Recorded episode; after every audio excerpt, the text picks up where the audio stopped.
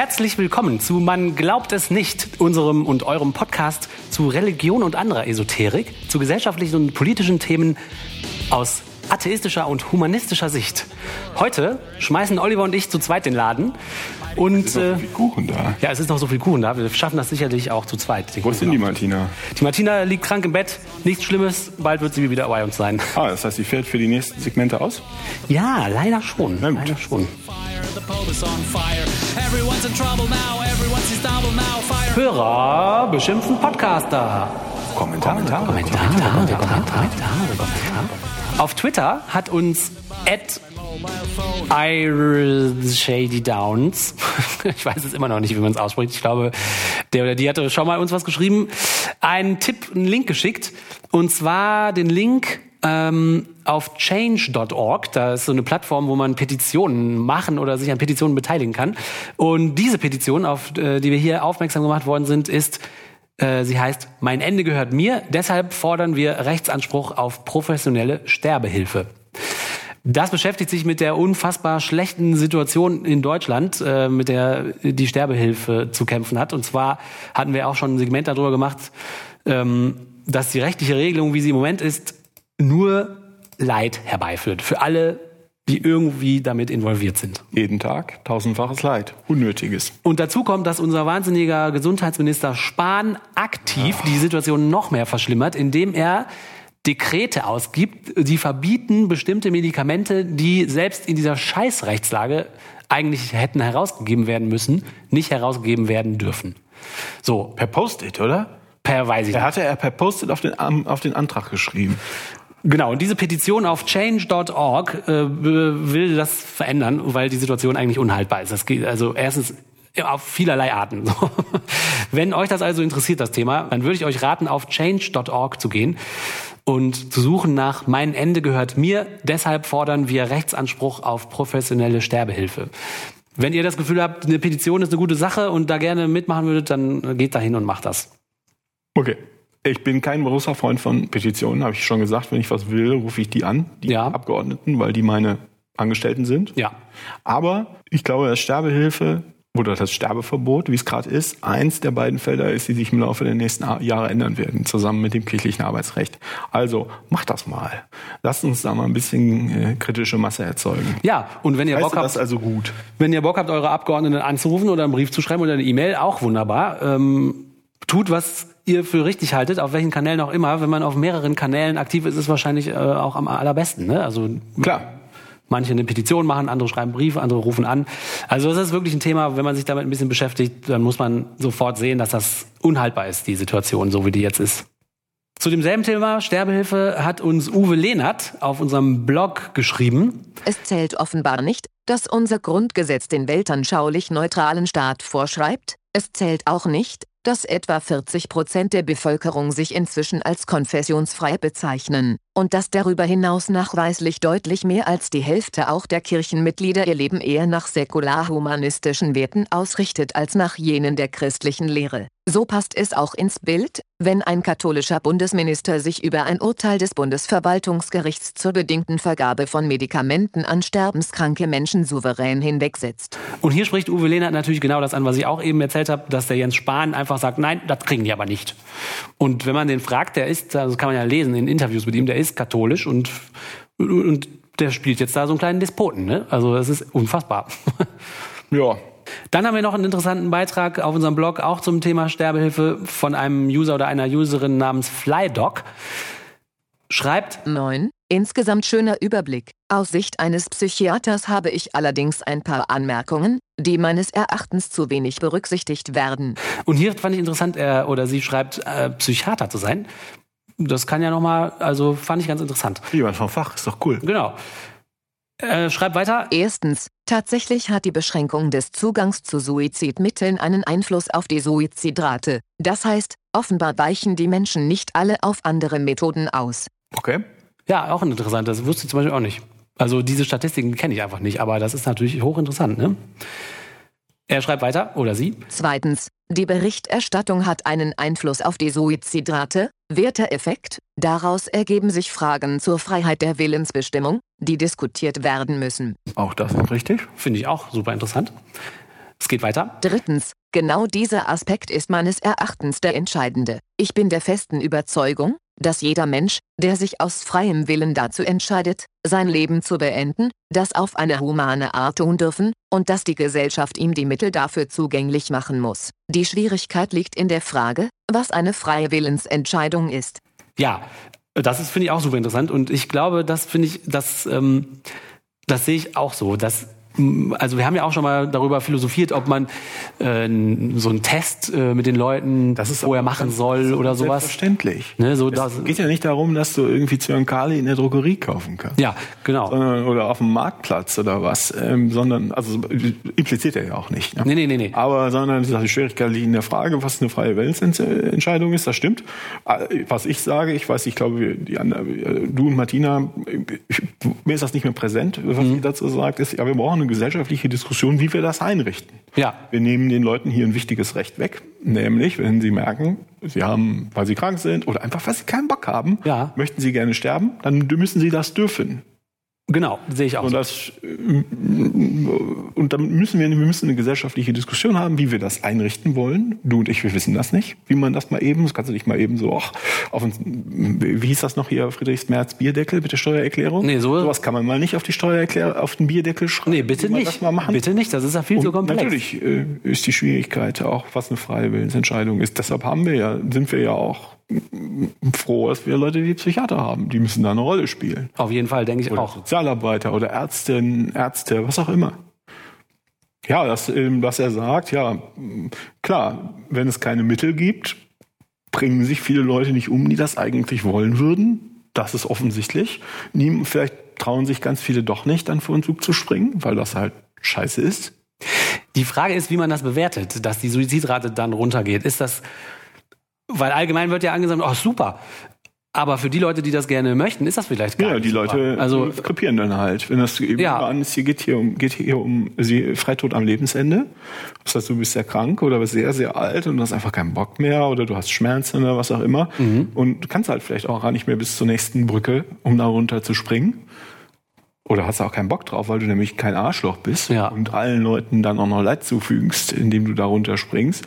Dann, wenn die den Zug Beschränkung des Zugangs, nicht zu, den Zugang zu Suizidmitteln nicht haben, dann bringen sie sich halt nicht um. Das ist so ähnlich, wenn du weniger, wenn du keine Zigaretten mehr verkaufst, werden auch weniger Leute rauchen. genau. Aber bei Suizid ist jetzt die Frage, wenn man sagt, ja hurra, die Zahlen sind runtergegangen, das ist ja gar kein, also das als Erfolg zu verbuchen, ist erstmal fragwürdig. Das ist fragwürdig. weil das ähm, weil das eine Einsicht äh, eine, eine, eine, eine weil das eine, ein, eine eingeengte Sicht auf diese Sache ist. Das würde aber bedeuten, jeder Suizid ist scheiße.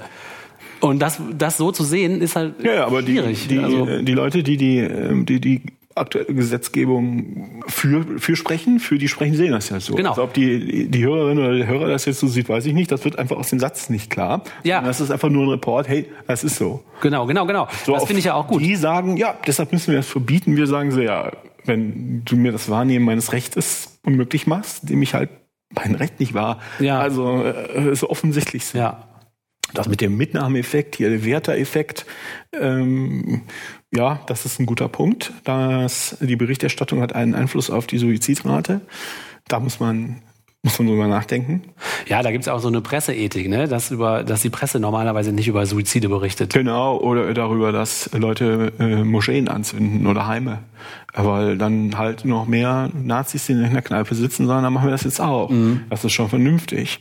Und hier ist, ist das auch vernünftig, aber das halte ich nicht für ein Berichterstattung. Ich finde, ich finde Also wenn du, wenn du sagst, äh, in den letzten drei Monaten haben sich so und so viele Leute umgebracht, davon so und so viele am Lebensende, naja, also du weißt schon, ist ja immer Lebensende. ja. Und so und so viele Leute, was auch immer, dann ist das total in Ordnung, da kann man darüber berichten. Wenn man da jetzt irgendwie Bild sprach zuerst mit dem Toten, einen Aus, Aufmacher draus macht, sensationell, möge man das bitte nicht tun. Ja, und was ich sagen wollte, ist äh, Berichterstattung. Also was ich zum Beispiel, was du gerade gesagt hast, fand ich richtig, dass man eine öffentliche Diskussion braucht, die, wo die Gesellschaft sich ähm, irgendwie ein Bild davon macht, wie wollen wir das jetzt eigentlich handhaben. Und diese öffentliche Diskussion würde ich zum Beispiel jetzt nicht einfach verbuchen unter, ja, das ist Berichterstattung über Suizid, dann geht die Rate bestimmt hoch, sondern das ist halt so ein Entscheidungsfindungsprozess, der dringend nötig ist. Deswegen würde ich das jetzt nicht darunter verbuchen. Verstehst du, was ich meine? Klar, ist so. Ja. Ist genauso, sehe ich genauso.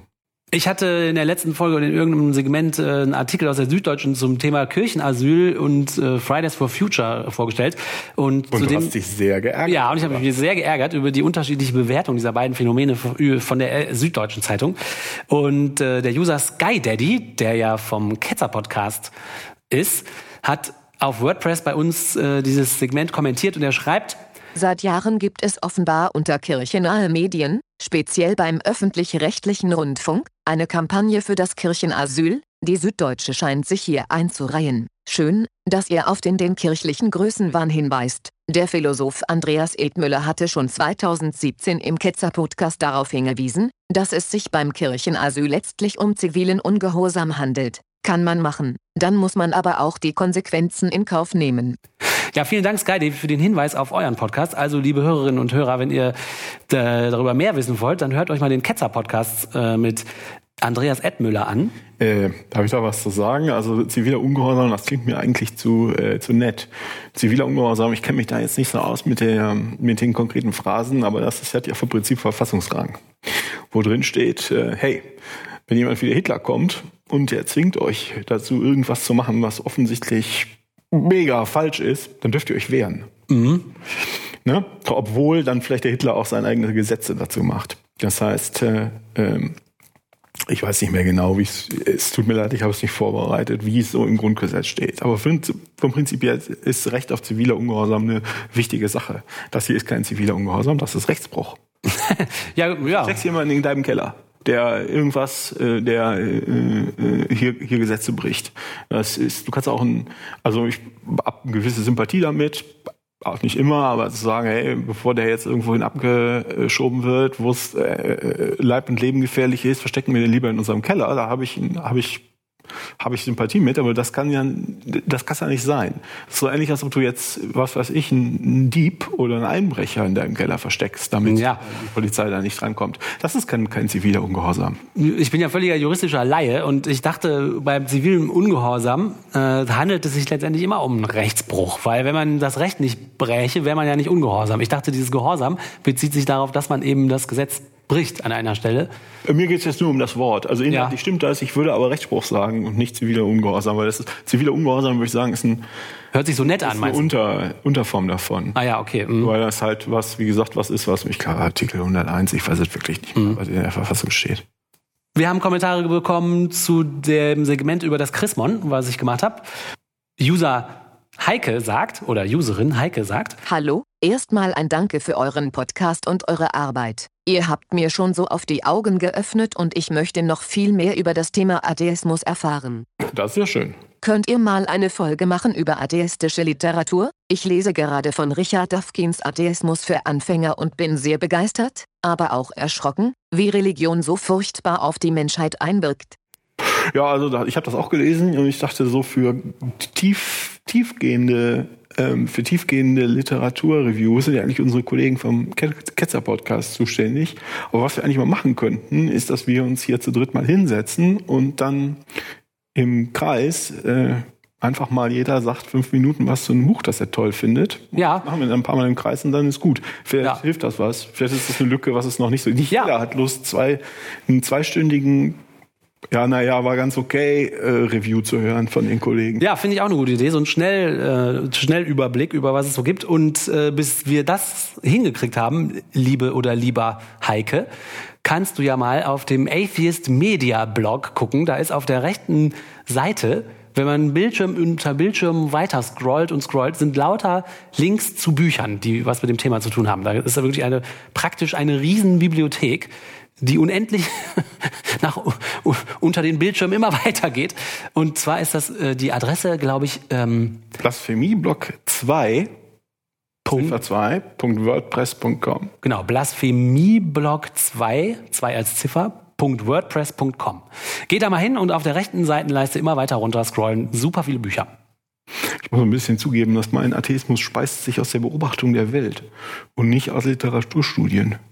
Ähm, aber wir, wir bekämen da bestimmt was Interessantes hin. Ich muss sagen, mein Atheismus speist sich auch eher so aus so als Kind habe ich schon gedacht, so, hä, das, was erzählen, das kann auch vorne und hinten nicht stimmen. Äh, aber als Kind ist man ja nicht sehr analytisch oder zum, aber ich hatte schon so ein bisschen das Bauchgefühl, nee, irgendwie kann das nicht stimmen. Und dann, wenn man älter wird, bleibt das dieser Zweifel immer. Und ich fand das dann tatsächlich ganz cool, als ich irgendwann auch diese Bücher entdeckt habe, dass dann jemand diese Gedanken einfach mal von A bis Z durchdekliniert und systematisch aufschreibt, weil man vieles davon erkennt man halt wieder, dass man denkt, ja, das habe ich auch schon gedacht, ja, das habe ich auch schon mal über, mir überlegt, aber das dann in so eine Systematik zu bringen und in eine Reihenfolge, das fand ich irgendwie auf jeden Fall spannend. Auch wenn man jetzt nicht neue Erkenntnisse vielleicht hat, hat man doch vielleicht noch mal irgendwie das Gefühl, da so eine, so eine, ja, so eine Systematik irgendwie in die Gedanken zu bringen. Das fand ich irgendwie ganz schön. Deswegen Jo. hat mir das gefallen, auch so von ein paar, paar von Ja, den lass Büchern. uns auch sowas mal angehen. Ja. Das waren die Kommentare. Gut. Und schon sind wir wieder am Ende einer Folge. Man glaubt es nicht. Euer Podcast über Religion und andere Esoterik. Und wie immer würden wir euch bitten, Lob, Hinweise und vor allem Kritik auf man glaubt es nicht.wordpress.com zu hinterlassen, denn das interessiert uns sehr, was ihr uns zu sagen habt. Wir hoffen, dass ihr beim nächsten Mal auch wieder dabei seid. Und bitte, wenn ihr Bock habt, empfehlt uns weiter. Wir sagen bis zum nächsten Mal. Tschüss. Tschüss.